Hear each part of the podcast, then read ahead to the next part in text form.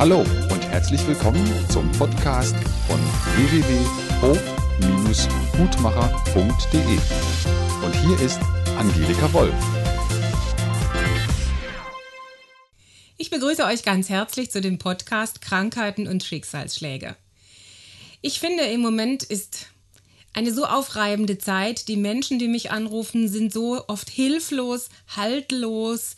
Es ist einfach sehr viel Umbruch in der Welt, wenngleich auch immer wieder sichtbar wird, zum Beispiel in der WM, dass doch Menschen sich zusammen freuen können und dass Gemeinschaftsgefühle erlebt werden.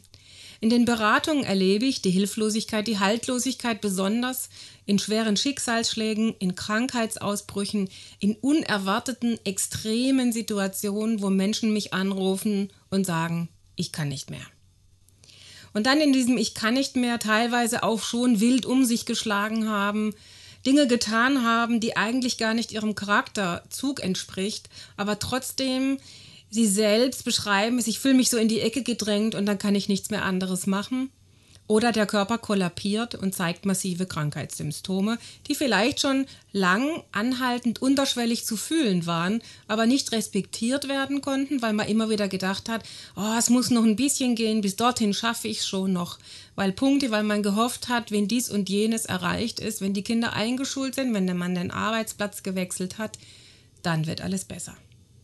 Das heißt, dieses Warten auf dann wird alles besser auf den Schmerz, auf den Stress, wenn dieser dann noch unterbrochen wird durch einen Hammer, durch einen Schicksalsschlag, stehen wir ganz oft total ratlos im Leben.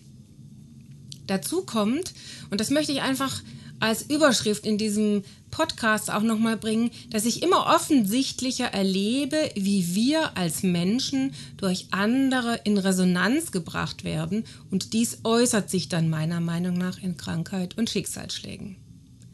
Es gibt mittlerweile jede Menge Bücher über Spiegelgesetze, was der andere mir widerspiegelt. Ob es Tiere sind, die mir mit ihrem Katzen, die in die Wohnung pinkeln, was spiegeln sie mir wieder? Hunde, die beißen, Pferde, was auch immer, wie sie sich benehmen, was sie für Krankheiten haben. Ich selbst habe ja einige Artikel dazu auf der Internetseite veröffentlicht. Was spiegeln uns Arbeitskollegen wieder, die uns mobben? Partnerprobleme.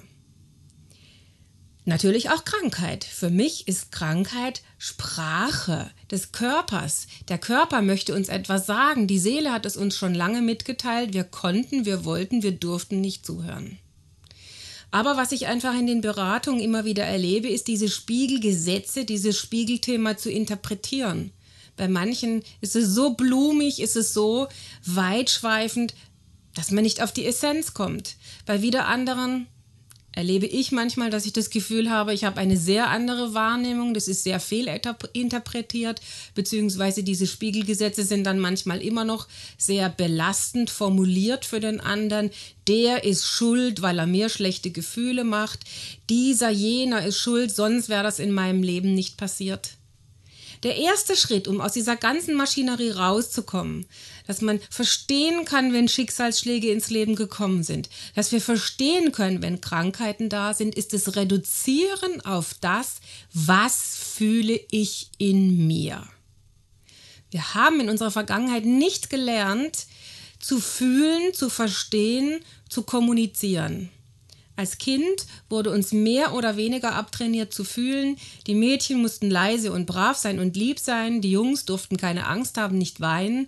Ich habe auch in vielen Podcasts bereits darüber gesprochen. Ich möchte es trotzdem nochmal auf den Punkt bringen, zu verstehen, dass wir auch durch viele, viele Außenablenkungen, überall läuft jederzeit Musik, immer wieder ist der Fernsehen an, man macht und tut, trifft sich mit Freunden, geht in die Welt, macht Urlaub. Ich finde es ganz, ganz wichtig, dass keine Askese und nur irgendwie Fasten und Wandern und Meditieren. Ich bin nicht dafür, den Fernseher abzuschaffen. Ich bin nicht dafür, den iPod abzuschaffen. Ich liebe den sehr, weil ich sehr vielfältig damit arbeiten kann, mit Meditationen und Musik und weil ich da sehr flexibel durch geworden bin. Aber es geht darum, regelmäßig für sich wahrzunehmen, was fühle ich wirklich, was nehme ich in mir wahr. Und diesen Freiraum sich zu nehmen, das ist eine Aufgabe, die meiner Meinung nach jeder hat, weil, ganz krass gesagt, ihr sagt ja auch nicht, der ist schuld, dass ich nicht auf die Toilette gehe. den Körper zu entleeren, in einem Raum zu geben, wo ich mich zurückziehe und die Tür abzuschließen, ist in unserer Welt mehr oder weniger üblich. Aber genau das, was da im Körper stattfindet, sich zu entleeren, hinter der Tür die Tür abzuschließen, das ist normal, sich aber zurückzuziehen, sei es für fünf Minuten, für eine Viertelstunde, zu spüren, was fühlt es da in mir? Was erlebe ich in mir, wenn ich die Unordnung der Kinder erlebe, wenn ich die Penetranz eines frechen Menschen erlebe, wenn jemand mich übergriffig behandelt. Wahrzunehmen, was macht es mit mir? Was fühle ich mich? Fühle ich mich Mangel an Wert geschätzt? Fühle ich mich übergriffig behandelt? Fühle ich, dass es mir Angst macht, weil die Situation mich bedroht? Merke ich, dass ich sauer bin in mir, weil der andere mich mit Worten belästigt, die mich verletzen? Das heißt, schaffe ich es, das, was ich fühle, zu fühlen? Schaffe ich es, das, was ich fühle, in eine Sprache zu bringen, die nicht den anderen beschuldigt, sondern die ausdrückt, was ich fühle. Gewaltfreie Kommunikation ist die versuchte Lösung dieses Themas Sprache zu lernen. Ich sehe doch ganz oft, dass die Menschen, die diese Ausbildung gemacht haben, sicherlich ein Stückchen weitergekommen sind, dass es aber auch ganz oft an der Oberfläche bleibt weil es, mm, das weiß ich nicht, das ist nur meine Beobachtung, oft noch nicht genug in die eigene Tiefe geht, um nach diesem Wahrnehmen, nach dieser Artikulation zu schauen, wo kommt das denn her? Es ist sicherlich eine Idee von Familienaufstellung, von Systemaufstellungen zu schauen, wo kommen denn meine Verstrickungen her, dass ich das fühle. Und auch da sind natürlich die Spiegelgesetze sehr möchte ich mal sagen, anspruchsvoll, weil ich kenne ja auch die Idee von Byron Katie mit den Sätzen, du solltest mich nicht ärgern. Und die Fragen, die ich in einem anderen Podcast bereits besprochen habe, die ich sehr wichtig finde, dass wir die Chance zu haben, wenn ich sage, du solltest mich nicht ärgern, ich sollte mich ärgern, ich sollte mich nicht ärgern, du solltest mich ärgern, wenn wir in Umkehrungen gehen, was passiert, während ich diese Sätze fühle in mir spüre ich dann, dass ich ein hilfloses kleines Kind bin, das sich nicht beschützt gefühlt hat. Das heißt, kann ich wie eine Treppe nach unten gehen in den Keller und schauen, was ist das Grundgefüge, dass dieser Schicksalsschlag gekommen ist? Welche Energiefrequenzen in mir sind schon lebenslang Unheil? Und wo schafft es der andere, mich in meinem Leid, in meinem Schmerz zu berühren? Und für mich ist eines der wichtigsten Vorsorgethemen eben nicht zu warten, bis Krankheit kommt, nicht zu warten, bis ein Schicksalsschlag kommt, sondern bereits auf die Umwelt zu reagieren. Das heißt, wenn ein Mensch mich ärgert, wenn ein Mensch mich belästigt, wenn ein Mensch mich sauer macht, die Chance zu nutzen, über das, was ich fühle, zu spüren, wo möchte ich für mich heute Ordnung schaffen welches Thema, wo sehe ich da, ich sag's jetzt mal ganz krass, weil die meisten Menschen empfinden das ja einfach so. Wo muss ich kotzen, wenn ich schon nur dran denke?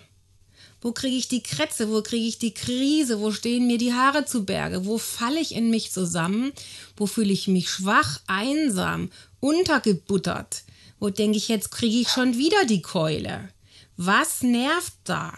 Das heißt, dann zu atmen, zu spüren, erstmal den Schmerz da sein zu lassen, den es da in mich hat, den Schmerz als Leitlinie zu nehmen, als roten Faden zu nehmen. So habe ich das in der Homöopathie gelernt. Wo ist der rote Faden, der mich zu dem Schmerz führt, wo mein Trauma ist, wo mein Chaos ist, wo meine Gefühle sind, dass ich ja sowieso nie geliebt werde, dass ich nie wertgeschätzt werde. Und es ist interessant, immer wenn ich Podcasts und Videopodcasts aufnehme, erlebe ich es selber wie eine Mutprobe. Dann es wirklich zu tun, es nicht nur euch belehrend oder euch zu erklären oder zu erzählen. Es ist immer wieder faszinierend, wenn ich über Punkte spreche, plötzlich passiert was im Außen. Und genau so geht es euch, wird es euch gehen. Ich bin jetzt plötzlich atemlos.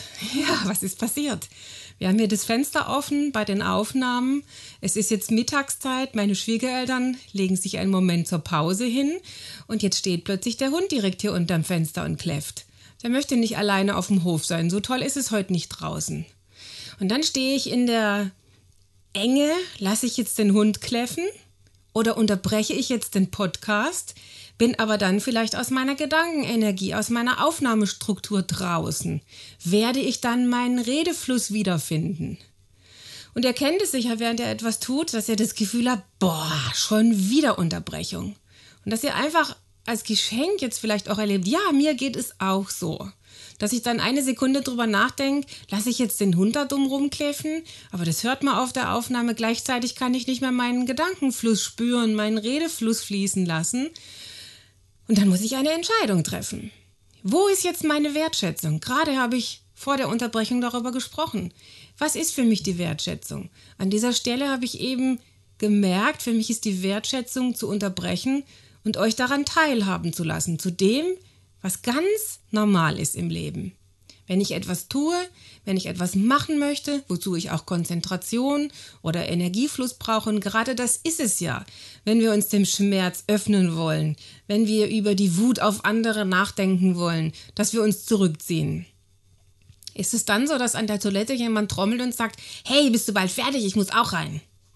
Oder klingelt das Telefon und wir merken plötzlich, oh, ich erwarte ja einen Anruf. Oder legt ihr euch ins Bett und plötzlich fängt überall alles an zu jucken und zu kratzen und ihr denkt, ihr werdet verrückt, wenn ich jetzt hier liegen bleibe. Aber an dieser Stelle, und das möchte ich jetzt eben für euch vormachen, es mit euch mitmachen, ein Stückchen innezuhalten und zu spüren, ja, ich wurde unterbrochen. Mir ist es jetzt auch in Anführungsstrichen passiert, der Energiefluss ist genauso gekommen. Ihr seid im Schmerz, ihr wollt fühlen, ich wollte erklären, plötzlich kommt eine Störung. Und es scheint fast, wie wenn ich nicht mehr zurückfinde. Aber genau das zu erleben, es gibt dann einfach verschiedene Möglichkeiten. Entweder ich akzeptiere, dass der Schmerz noch so groß ist, dass ich nicht mehr weitermachen kann. Kenne ich auch.